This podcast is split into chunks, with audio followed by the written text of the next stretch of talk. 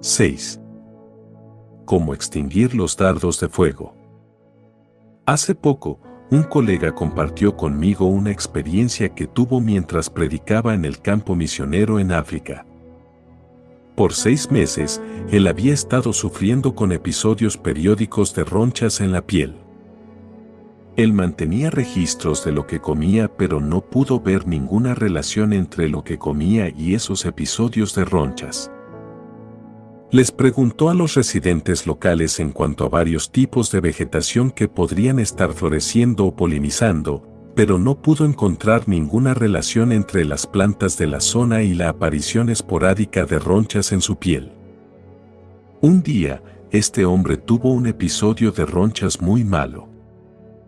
Más bien que estar localizadas en un área como en el pasado, las ronchas parecían cubrirle todo el cuerpo. Esa noche, él predicó a un pequeño grupo en una zona remota, a varios kilómetros de la villa donde él vivía. Casi no había podido ver el sendero de tierra que le habían descrito como el camino. Alrededor de unas 30 personas se habían reunido en una pequeña choza hecha de paja, barro y estiércol. La única luz en el cuarto era la provista por una lámpara de querosene, la cual proveía suficiente luz como para que les viera apenas el rostro a los que estaban escuchando su mensaje. Él me dijo, aquella noche, me pareció que realmente yo había cumplido la gran comisión de Jesús de llevar el Evangelio hasta lo último de la tierra. Pensé, si esto no es lo último de la tierra, no sé lo que lo será. Entonces me dijo que se había despertado de pronto en medio de la noche. Eso no era algo inusual, me dijo. El Señor a veces me despierta a mitad de la noche para que ore pero esa noche, cuando abrí la boca para comenzar a alabar su nombre y orar como el Espíritu me guiara a orar, no pude emitir ni un sonido. Pude sentir que las ronchas dentro de la garganta me estaban cortando el suministro de aire. ¿Qué hiciste? Le pregunté. Me dio pánico, me dijo él. No podía respirar. Ese fue un ataque real del enemigo, observé. El diablo estaba tratando de detener el ministerio allí. Sí, me dijo. Creo que tienes razón, pero el ataque no era solamente contra mi cuerpo. ¿Qué sucedió? Un pensamiento me ocupó la mente por completo, esta noche vas a morir. Has predicado en Jerusalén, en Judea y hasta lo último de la tierra y tu tarea está terminada. Tu vida se acabó. ¿Creíste eso? Le pregunté. Lo creí por unos dos segundos porque no podía respirar, me dijo. Pero la verdad de ese momento fue que yo sabía que Dios no había terminado conmigo todavía y yo no tenía la intención de morir aquella noche. Salí de la cama y del pequeño lugar de dos habitaciones donde dormía a un edificio que quedaba a unos seis metros de allí. No sé de dónde saqué la energía para correr allí. Debo de haber podido respirar algo de oxígeno. Toqué a la puerta hasta que un colega misionero y su esposa respondieron. Inmediatamente comenzaron a orar por mí y su hijo adolescente corrió a buscar a un doctor misionero que estaba en una pequeña casa a unos 15 metros de allí. ¿Sentías miedo? Le pregunté. Al principio sí, me dijo, pero entonces comencé a escuchar la oración de mi colega misionero y de su esposa. Repetían una y otra vez, vas a vivir y no morirás. Nada de lo que el enemigo envía a tu camino va a tener éxito. Vas a vivir y no morirás. Ellos continuaron repitiendo esa declaración. Yo creí más lo que ellos estaban diciendo en oración que lo que el diablo me había susurrado al oído. En mi ser interior, me encontré diciendo silenciosamente, voy a vivir y no moriré esta noche. Voy a vivir. ¿Te mejoró la respiración? Le pregunté. Sí, en el transcurso de uno o dos minutos, me dijo. Para cuando llegó el doctor misionero, yo ya estaba respirando normalmente. Él me dio unas tabletas de antihistamínicos para que tomara. ¿Tuviste alguna otra vez un ataque como ese? No. Me sentí impulsado a comprar un tipo diferente de purificador de agua después de esa experiencia y nunca he tenido un ataque después de aquella noche. Sin embargo, sucedió algo más importante que mi recuperación física. ¿Qué fue lo que sucedió? Esa noche fue como un enfrentamiento con el enemigo. Él había lanzado un ataque muy grande en contra mía. Yo le dije al diablo, tú hiciste lo mejor que pudiste para quitarme la vida antes de tiempo. Te informo que no voy a creer tus mentiras en cuanto a la muerte de nuevo. ¿Te había mentido antes el diablo en cuanto a la muerte? Sí, me dijo. Antes de ir a África tuve varios episodios de preocupación y de temor en cuanto a morirme en esa tierra. Me imaginé todo tipo de cosas. Así que esto fue en cuanto al temor, así como también lo fue en cuanto a las ronchas en la piel, le dije. Creo que sí. Las ronchas me dieron una buena causa para tener miedo, pero las ronchas solas no causan temor o pensamientos de que uno se va a morir en un lugar tan remoto del mundo. Las buenas nuevas que salieron de esa experiencia es que nunca he tenido ronchas de nuevo y que tampoco nunca más he tenido una experiencia intensa de temor de que me iba a morir en África. Ministré con valentía y sin temor en África por más de 20 años antes que Dios me llamara a un lugar diferente a ministrar. Satanás es un ladrón que roba la verdad. Puede enviar o usar una situación que ataca el cuerpo, pero él trabaja principalmente en la mente. Los dardos de fuego. El apóstol Pablo escribió que los que estamos en Cristo vamos a enfrentar los dardos de fuego del maligno, Efesios 6:16. El deseo de Dios es que podamos apagar todos los dardos de fuego que el diablo envía a nuestro camino, que son estos misiles en llamas o flechas de fuego. En lo natural, los dardos de fuego a los cuales el apóstol Pablo se refería eran armas que usaban los romanos en las batallas. Eran flechas que habían sido mojadas en brea y habían sido encendidas. Cuando estas flechas eran lanzadas a un grupo de soldados enemigos, presentaban una amenaza doble no solamente penetraban a lo que le pegaban, sino que podía causar que el fuego se esparciera en medio de los soldados. Algunas veces, en las batallas de la antigüedad, se lanzaban cientos y tal vez miles de flechas encendidas al mismo tiempo. El resultado de este tipo de ataques solía ser a menudo pérdidas masivas de vidas, incluyendo incendios que podían destruir los campamentos de los soldados. En tal lluvia de flechas encendidas, a un soldado le era muy difícil evitar ser herido. Y aun si podía evitar que una flecha le alcanzara, tenía que luchar con el fuego a su alrededor. Un bombardeo de flechas encendidas era muy efectivo y mortal. En lo espiritual, los dardos de fuego se refieren al bombardeo de la mente con pensamientos, impresiones e impulsos que son contrarios a los propósitos de Dios. Estos pensamientos pueden ser pensamientos para hacer mal. Pueden ser pensamientos de enojo, pensamientos pecaminosos o tentaciones para pecar. Cuando el enemigo desata una lluvia de tales pensamientos contra una persona o contra un grupo de personas piadosas, los resultados pueden ser devastadores a menos que una persona pueda interceptar los dardos y apagar el fuego.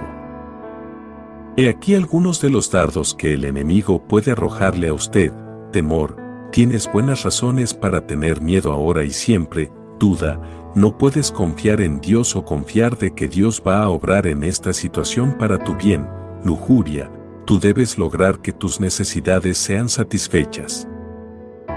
Y esta es una buena manera de que tus necesidades sean satisfechas, soledad, estás solo y siempre vas a estar solo y por lo tanto, siempre vas a ser desdichado. Celos, no te están dando la atención que mereces y al mismo tiempo, alguien más está recibiendo la atención que debería ser tuya. Rechazo, tú eres digno del rechazo y de que te dejen de lado. Culpa, deberías sentir culpa por ese pecado. Qué vergüenza. Ambición o codicia, tú deberías tener eso. Te lo mereces. Lo necesitas. Falta de perdón, nunca podrás perdonar ese pecado y aun si pudieras, ¿por qué lo ibas a perdonar? Enojo, te han herido y tienes derecho a sentir enojo, desánimo, nunca vas a tener lo que deseas tener o ser quien deseas ser en esta vida. Ni siquiera te lo imagines, orgullo, estás por encima de todo eso, no deberías tener que rebajarte o acomodarte a las debilidades o pobreza de otra persona, cualquier pensamiento o impulso que atrae a una persona para caer víctima de los deseos de la carne. Los deseos de los ojos y la vanagloria de la vida es un dardo de fuego. Primera de Juan 2.16 Como el diablo logra acceso. Las tentaciones las dudas, las acusaciones, las justificaciones y las especulaciones comienzan en la mente. Nuestros pies, manos y cuerpo siguen a donde nos guía la mente. Es en la mente que recordamos, entendemos, tomamos decisiones, fantaseamos y evaluamos la verdad de la ficción. Es con la mente que creemos, que reconocemos la existencia de Dios y que hacemos elecciones. El campo de batalla con Satanás es la mente. Mucha gente pregunta, ¿tiene acceso el diablo a mi mente? Sí, ¿puede el diablo enviar pensamientos a la mente? Sí, ¿puede el diablo hablarle al corazón? Sí. Ahora tenemos que estar bien claros en varios puntos. Primero, un pensamiento no es pecado. Abrigar un pensamiento y actuar sobre un pensamiento puede ser pecaminoso. Los pensamientos nos vienen y es lo que hacemos con esos pensamientos lo que importa. Segundo, el diablo no envía los mismos pensamientos a todas las personas. El diablo envía pensamientos que son, hechos a la medida, para las necesidades que siente un individuo. Para una persona que no tiene necesidad de posesiones materiales o de aumentar su autoestima, un pensamiento de necesitas comprar esto o tener aquello no va a echarle raíces en la mente. Para la persona que no tiene necesidad de una satisfacción sexual mayor, un pensamiento lujurioso en cuanto a una persona en el trabajo no se le va a inculcar en la mente. Para la persona que no es adicta a las bebidas alcohólicas, un mensaje sobre los beneficios de tomar una copa no le va a causar impacto en sus hábitos mentales. El diablo sabe cuál es su esfera de debilidad y de necesidad. Él diseña sus mensajes especialmente para usted. Tercero, el diablo a menudo dirige pensamientos a cosas que valoramos como buenas o correctas. Él dirige sus dardos a la apreciación que usted tiene por la belleza, el valor que usted coloca en el conocimiento y la capacidad, o al anhelo que usted tiene de sentirse aprobado, valorizado y amado, ¿hay algo malo con la belleza y con la apreciación de la belleza? No. ¿Hay algo malo con el conocimiento, la capacidad o el obtener destrezas, habilidades? No. ¿Hay algo malo con la necesidad del corazón humano de sentir amor, aprobación, valor y dignidad? No. Pero he aquí como el diablo tergiversa esas cosas buenas para sus propósitos malignos. Para la persona que coloca un valor alto en la belleza, el diablo le señala lugares en donde la persona no tiene belleza en su vida. Le susurra, Tú no tienes las cosas hermosas que te gustan, la hermosa casa que deberías tener, el hermoso jardín que sabes cuidar y que valoras tanto. Él señala todo lo que parece feo o falto de atractivo y se aprovecha del deseo de la persona de cosas bellas. Para la persona que aprecia mucho el conocimiento y la habilidad intelectual, el diablo señala formas en las que la persona no tiene el conocimiento o la capacidad que desea en la vida o él señala la falta de conocimiento o capacidad del cónyuge, de un amigo o de la gente con la cual esa persona trabaja. El diablo pone una luz de candilejas en todos los errores que cometen otras personas. La persona comienza a lamentar el hecho de que no pudo asistir a la universidad o no pudo obtener el adiestramiento profesional que debería haber tenido. El diablo se enfoca en las esferas en que la persona no tiene el conocimiento o la competencia que desea poseer. Para la persona que cree que las cosas más importantes en la vida son el amor, la aprobación y la dignidad, el diablo señala todas las formas en que la gente la está tratando sin amor, con desaprobación y de manera degradante y restándole valor. El diablo le dice, no tienes el respeto que mereces. No te aprecian como deberías ser apreciado. No recibes la distinción que deberías recibir. El diablo señala la falta de amor en la vida de la persona debido a que la persona le da mucho valor al amor y a la aprobación. El diablo nunca señala la abundante bendición de Dios en su vida. El diablo siempre señala a lo que falta, lo que es insuficiente o negativo. Tal vez pueda señalar algo que es bueno o correcto, pero siempre va a ser en el contexto de que esas cosas faltan en su vida. El diablo envía pensamientos e impulsos que se registran como quiero, necesito y debo tener. La estrategia del diablo. ¿Cómo operan los dardos de fuego del diablo en nuestra mente? Primero, el diablo envía un pensamiento. Cuando sucede eso, tenemos que hacer una elección, rechazar ese pensamiento inmediatamente o considerarlo. Si rechazamos el pensamiento, el diablo puede enviar otro pensamiento muy rápidamente o algún tiempo después. A veces, los pensamientos pueden llegarnos a la mente con tanta rapidez que sentimos como si cien dardos de fuego han sido arrojados contra nosotros. Podemos sentirnos bombardeados. No hace mucho tiempo, una persona me relató una experiencia que tuvo camino a su hogar. Este hombre trabajaba en la parte sur del estado de California y vivía a unos 30 minutos en automóvil de su trabajo, si las autopistas no estaban congestionadas de tránsito. Por lo regular llevaba una botella de agua en su automóvil, pero ese día se había olvidado de traer el agua.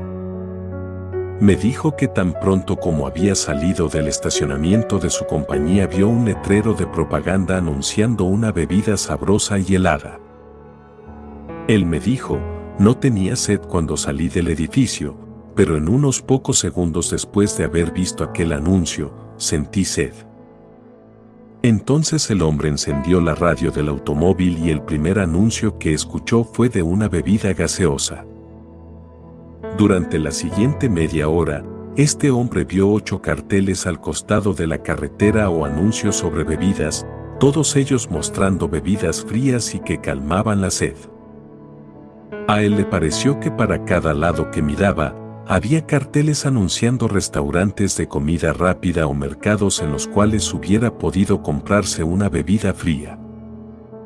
Me dijo, cuando llegué a casa estaba tan sediento que bebí un litro de agua en lo que me pareció de un solo trago, yo le dije, alégrese de que su sed era de agua, aunque obviamente tomar agua no es un pecado, este es un ejemplo de la manera en que el diablo nos bombardea con impresiones.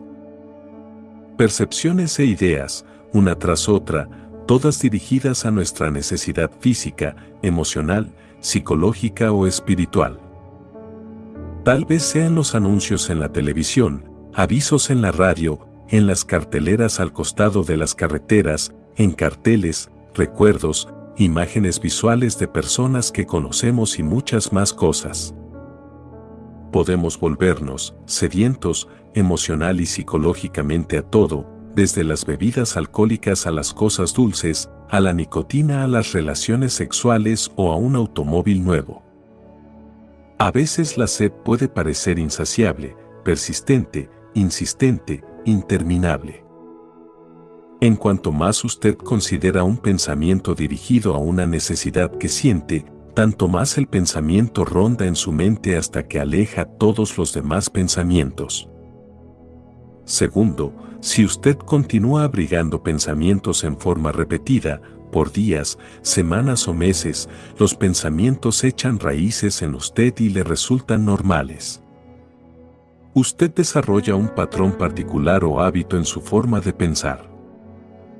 Las ideas habituales se arraigan hasta tal punto que es necesario un toque mayor del poder de Dios para quitar la idea de su mente o alterar su patrón habitual de pensar. Los pensamientos iniciales que el diablo nos envía tal vez no sean muy arraigados, la primera vez que los pensamos o cavilamos en ellos o tenemos fantasías en cuanto a ellos. Sin embargo, cuanto más mantengamos esos pensamientos en la mente, tanto más probable es que comencemos a hacer planes mentales acerca de cómo podremos actuar en ellos. Es entonces cuando una idea que apenas estaba presente se convierte en una idea arraigada.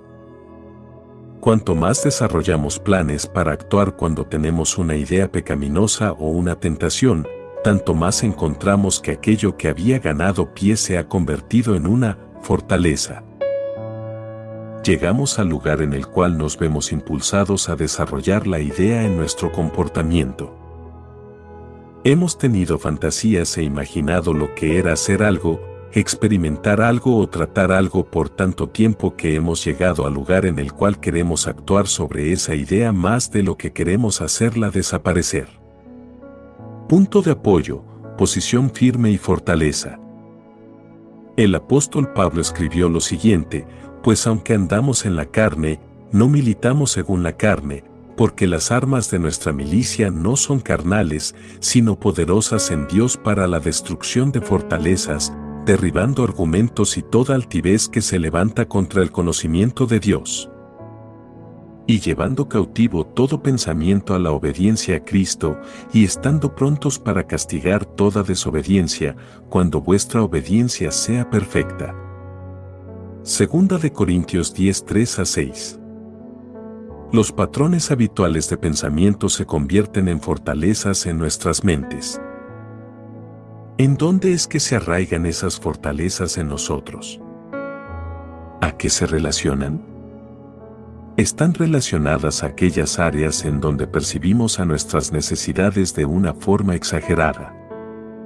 Están relacionadas a nuestras debilidades.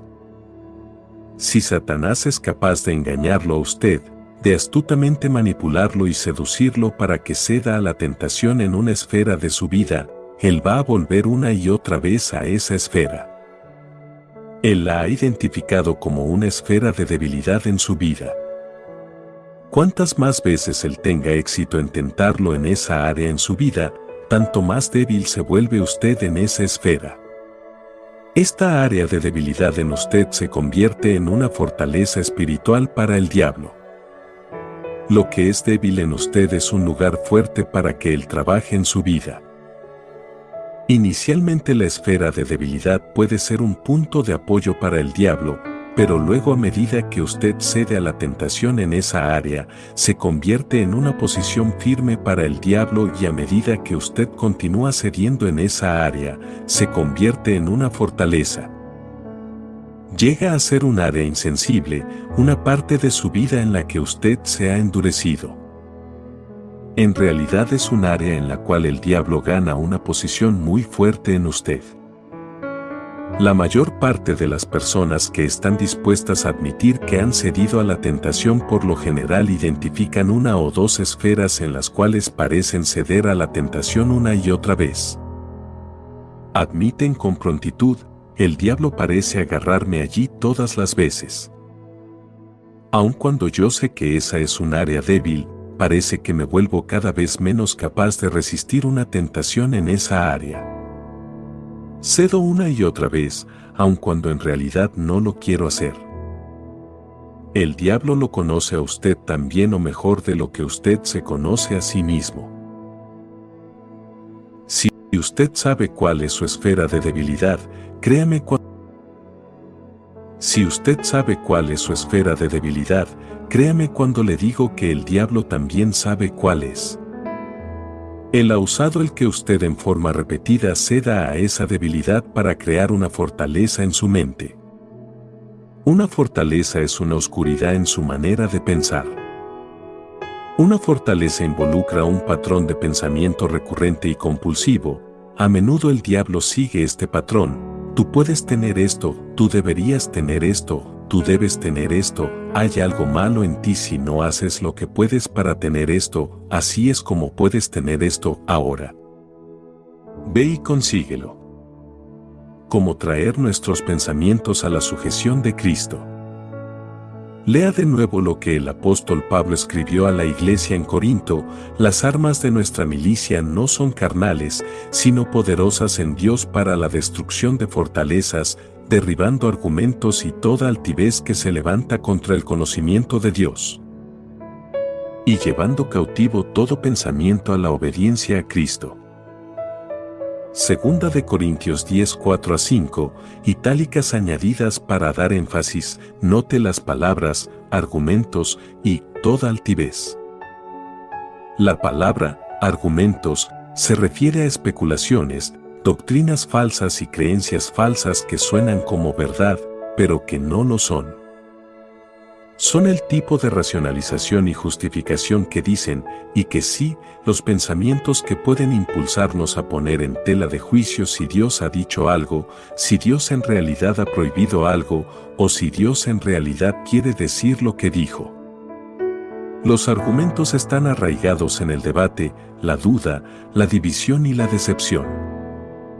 Toda altivez se refiere a las filosofías arrogantes que suenan maravillosas, pero que no son productivas o efectivas en cuanto a construir la relación de una persona con Dios. Debemos estar en contra de esos argumentos humanos y filosofías si están de cualquier forma opuestos al conocimiento de Dios, en otras palabras, si son contrarios a lo que la Biblia manda o a la naturaleza de Dios como Él se ha revelado a nosotros en oración y en el estudio de la Biblia. Tenemos, toda altivez, trabajando en nosotros y creemos que nuestras ideas y creencias están por encima de los mandamientos de Dios. Pablo escribió además que debemos llevar cautivo todo pensamiento a la obediencia a Cristo. Debemos controlar nuestros pensamientos en lugar de dejar que ellos nos controlen a nosotros. Nos toca a cada uno de nosotros tomar cautivos y desechar toda especulación, racionalización, justificación, idea o noción filosófica que es contraria a la palabra de Dios y a la voluntad de Dios. Usted es responsable de traer sus pensamientos a la sujeción de Cristo, es decir, a sus mandamientos, sus enseñanzas, su carácter. La palabra de Dios lo desafía a alinear su manera de pensar con los pensamientos de Dios para que usted piense como pensaba Cristo, sienta como sentía Cristo y luego viva como vivió Cristo. El diablo sabe exactamente cómo lograr que usted piense en cosas malas, para que haga cosas malas. El diablo también sabe lo que Cristo pensó, sintió e hizo. Por lo tanto, la meta del diablo es conseguir que usted piense y sienta en una forma diferente de cómo pensó y sintió Cristo. ¿Ha escuchado alguna vez a una persona decir, oh, la imaginación de ella es muy activa, o él se dejó llevar por esa noción? Esto se refiere a que los pensamientos de una persona tienen control sobre ella en lugar de que él o ella tenga control sobre sus pensamientos. ¿Pueden los pensamientos y las divagaciones hacer eso? Absolutamente.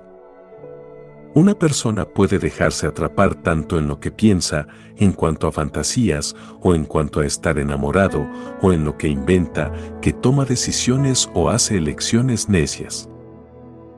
Malgasta increíbles cantidades de tiempo y recursos y fracasa en cuanto a hacer algo que sea de beneficio eterno para sí misma o para otras personas. Cuando una persona está atrapada por una idea, a menudo decimos que está obsesionada con la idea. Él o ella ya no puede tomar decisiones racionales, buenas y objetivas. Tampoco puede pensar los pensamientos de Dios. Las obsesiones no solamente son peligrosas para la salud mental de una persona, sino que son peligrosas para la salud espiritual de esa persona. La gran mayoría de las obsesiones no son piadosas. Con mucha frecuencia, las obsesiones llevan a una persona a pensar acerca de llevar a cabo actividades, participar en relaciones y usar sustancias que no están de acuerdo a la palabra de Dios o a sus mandamientos. El poder que usted tiene sobre sus pensamientos. ¿Tiene usted que dejar que las ideas del diablo se arraiguen en su mente y permanecer pensando en ellas? No. Usted no puede impedir que el diablo le lance malas ideas, creencias, deseos y tentaciones. Usted no se puede mantener totalmente inmune o libre de todos los impulsos o percepciones que pueden desatar una respuesta pecaminosa. Pero usted puede vestirse con la identidad total de Jesucristo y armarse con la fe, la esperanza y la palabra de Dios para frustrar las tentaciones del diablo. Usted puede impedir que pensamientos tentadores se alojen en su mente. Usted puede decidir no actuar cuando es tentado o puede decidir no pecar. El desafío de la palabra de Dios es que usted debe tomar control de sus pensamientos y traerlos cautivos a Cristo, es decir, sujetarlos a la obediencia a Cristo, traerlos para que estén de acuerdo a lo que le enseña la palabra de Dios y al ejemplo que le da Jesucristo. Pero, tal vez usted diga, no puedo cambiar mi manera de pensar por supuesto que la puede cambiar. Cuanto más usted abriga un pensamiento negativo en cuanto a su necesidad, tanto más difícil le resultará cambiar su forma de pensar. Pero usted puede cambiar la forma en que piensa. Usted puede decir, no voy a pensar en eso. Voy a pensar en otra cosa. Escojo ahora mismo enfocar la mente en un pensamiento diferente, un pensamiento que le agrada a Dios y que es beneficioso para mi vida. Una persona que tiene una fortaleza en su vida tendrá que hacer un esfuerzo concentrado, intencional, difícil y a veces prolongado para intentar cambiar la forma en que piensa o responde a la vida. Hay una buena razón para usar la palabra fortaleza, ya que un patrón de pensamiento compulsivo y recurrente tiene fuerza o poder sobre una persona. Una persona que habitualmente tiene pensamientos lujuriosos, de temor, de celos u otros pensamientos negativos va a tener mucha dificultad en romper la manera en que piensa. Sin embargo, lo puede hacer. Si usted reconoce que tiene una fortaleza en su vida, clame a Dios para que lo libre y le quite esa atadura. Pídale a Dios que lo perdone por las horas que ha malgastado en esa forma de pensar compulsiva y obsesiva y en este comportamiento pecaminoso. Pídale a Dios que lo libre del desánimo, la desesperación y la depresión. Pídale que lo libere de la preocupación y la ansiedad. Si usted confía que Dios lo va a liberar, Él lo va a hacer. Cuando los dardos de fuego le vienen a la mente, pregúntese en ese instante, ¿qué dice Dios de esto?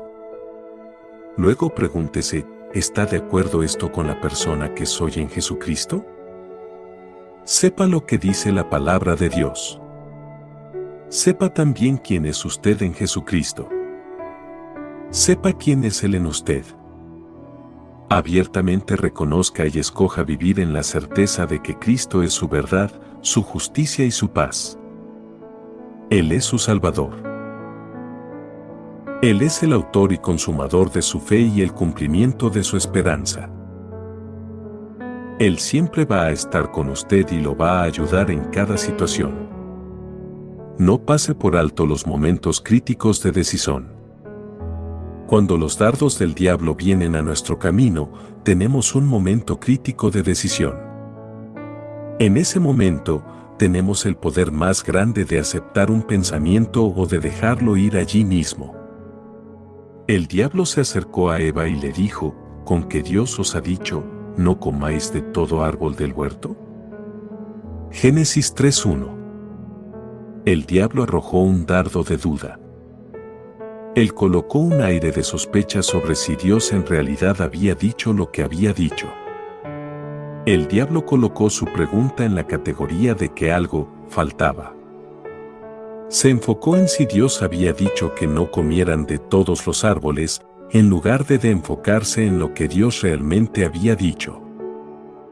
Recordemos exactamente lo que Dios le dijo a Adán, de todo árbol del huerto podrás comer, mas del árbol de la ciencia del bien y del mal no comerás, porque el día que de él comieres, ciertamente morirás, Génesis 2, 16 a 17. El enfoque de Dios era en el hecho de que podían comer de todos los árboles menos uno. El enfoque del diablo era en el hecho de que no podían comer de un árbol particular. Dios se enfocó en lo que Adán y Eva podían hacer. El diablo se enfocó en lo que no podían hacer. La diferencia es sutil pero importante. En el instante en que la pregunta del diablo llegó a la mente de Eva, ella tuvo su momento crítico de decisión. En ese instante ella debería de haber dicho, sí, eso es lo que Dios dijo. Nunca debía de haber permitido que el diablo la llevara más allá de ese primer comentario. En cambio, Eva entró en una conversación con el diablo y trató de justificar lo que Dios había dicho. En el proceso, ella le citó mal al diablo lo que Dios había dicho. Eva dijo, del fruto de los árboles del huerto podemos comer, pero del fruto del árbol que está en medio del huerto dijo Dios, no comeréis de él, ni le tocaréis, para que no muráis. Génesis 3, 2 a 3. Dios no había dicho nada en cuanto a tocar el fruto. Eva también omitió identificar que el árbol prohibido era el árbol de la ciencia del bien y del mal. Ella simplemente lo identificó como el árbol que estaba en medio del huerto. Eva miró la posición del árbol, no su cualidad o naturaleza.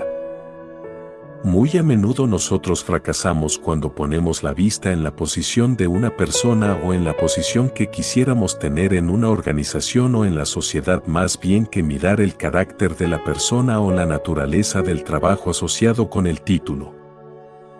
Dios no le dijo a Adán, no puedes comer del árbol porque está en el medio del huerto. Dios le dijo, no debes comer del árbol porque es el árbol de la ciencia del bien y del mal. Dios no quería que Adán y Eva conocieran el mal.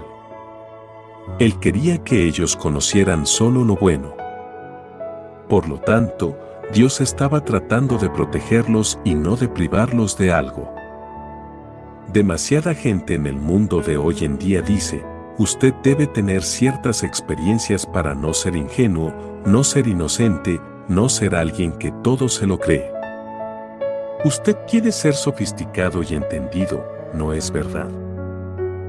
Usted debe probar esto, tener esto, poseer esto o experimentar esto si va a ser alguien con conocimiento y encajar bien en nuestra sociedad y cultura.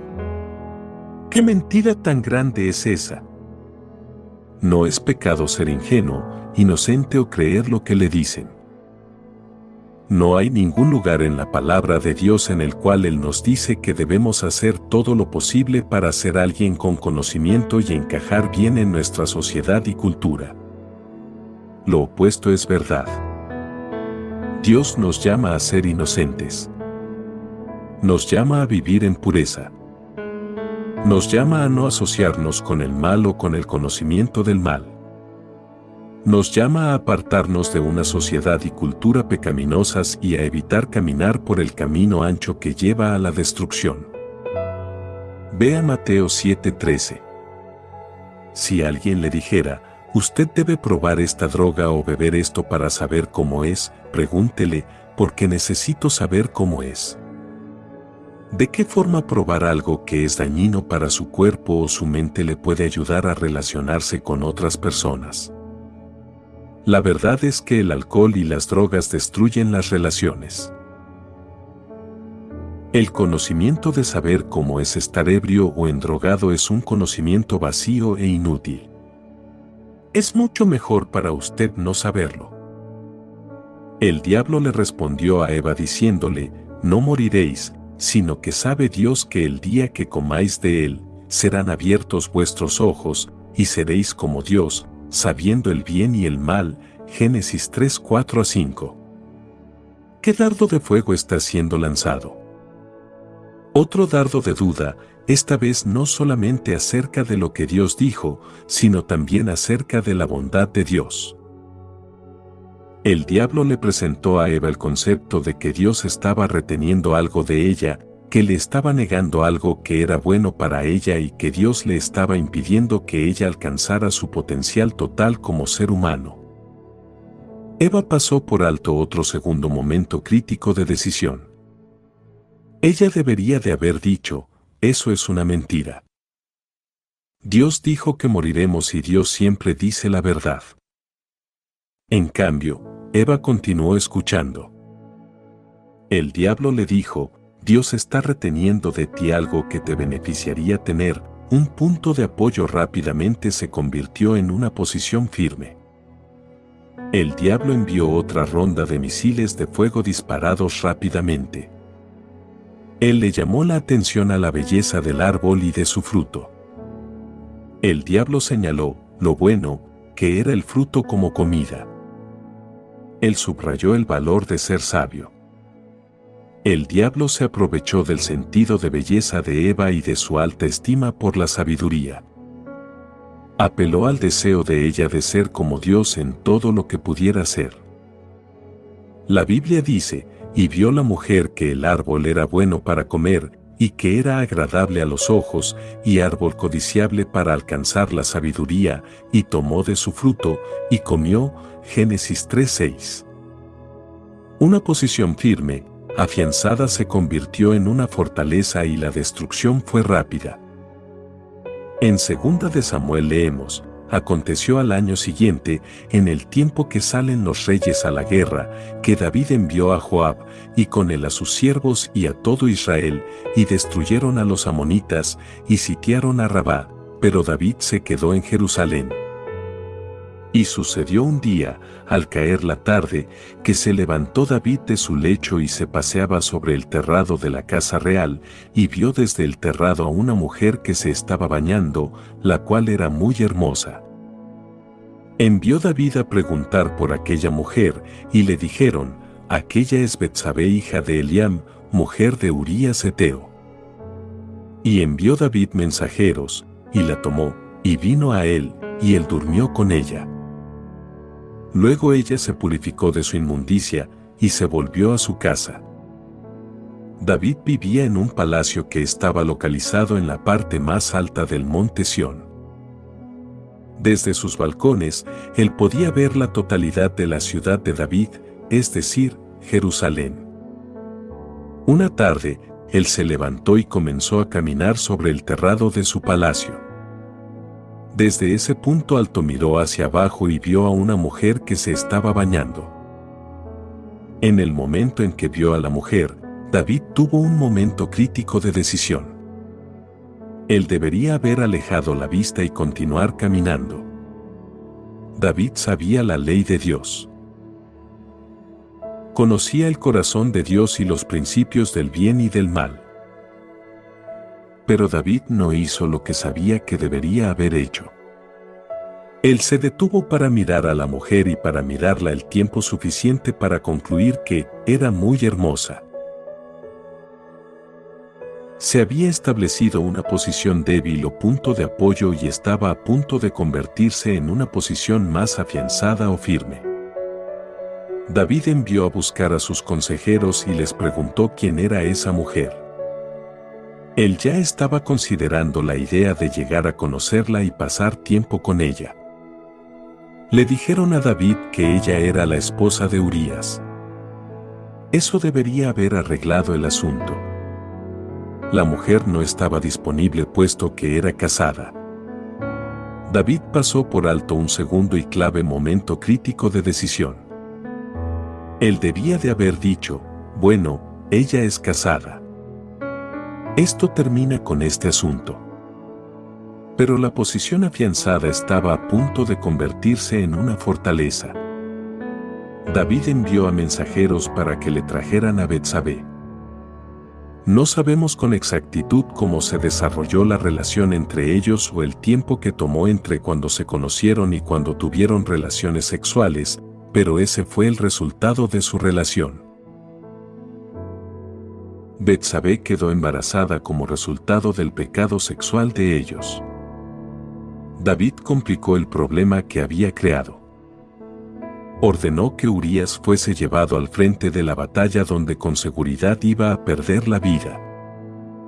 De hecho, David autorizó la muerte de Urias. Un pecado llevó a otro. Satanás no pudo forzar a David y no puede forzarlo a usted como creyente a pensar en algo detenidamente o a actuar en una fantasía o pensamiento malo. Usted tiene el poder de quitar la vista, de alejarse, de rehusarse a escuchar, de volver su atención a otra cosa. Usted tiene el poder de decirle no a un pensamiento del diablo. Usted tiene el poder de decirle no al pecado. Considere la secuencia de pensamientos o preguntas que deben de haber pasado por la mente de David, aun en esos breves instantes, ¿no es muy hermosa esta mujer? ¿Quién es? ¿por qué no la debería invitar a que venga al palacio? ¿Qué tiene de malo que la llegue a conocer, aun cuando ella es casada? ¿Qué es lo que me detiene para lograr lo que quiero? ¿Quién me va a impedir que tenga relaciones sexuales con esta hermosa mujer cuyo esposo está fuera de la ciudad? ¿Qué es lo que me impide arreglar la muerte de su esposo? Para cada pregunta, había en el corazón y la mente de David una respuesta piadosa, una respuesta que David se rehusó a llevar a cabo. David podía haber dicho, sí, ella es hermosa, pero yo no debo estar mirándola. Debo poner la vista en otra dirección. No necesito saber quién es ella. Yo tengo a mi esposa. Ella no tiene lugar en mi palacio. Su lugar es en la casa que su esposo le ha provisto a ella. No tengo ningún derecho a desarrollar una relación con una mujer casada. Tener relaciones sexuales con esta mujer es adulterio patente. Aun cuando esta mujer está embarazada con mi hijo, es malo que yo haga que su leal y valiente esposo sea muerto. David pasó por alto todas las señales de advertencia y eludió todas las respuestas sabias. Aprenda de su error. No pase por alto los momentos críticos de decisión cuando el diablo le lanza misiles de fuego a su corazón y mente. De inmediato actúe en la verdad de Dios y declare, no voy a pensar en esta idea. No voy a fantasear en cuanto a esto. No voy a cavilar en esto escojo pensar en otra cosa. Y luego inmediatamente vuélvase a algo que le absorba la mente por completo, un proyecto o conversación que encaje con la descripción de Filipenses 4.8, verdadero, honesto, justo, puro, amable, de buen nombre, digno de alabanza. Llevar todo pensamiento cautivo a Jesucristo es apagar los dardos de fuego que el enemigo le arroja a su mente. Llevar todo pensamiento cautivo a Jesucristo es no permitir que se desarrollen fortalezas. Llevar todo pensamiento cautivo a Jesucristo es resistir al diablo y hacerlo huir. Llevar todo pensamiento cautivo a Jesucristo es volver la atención y las energías mentales hacia las cosas que son de bendición, de recompensa y de beneficio para usted y para todo el reino de Dios.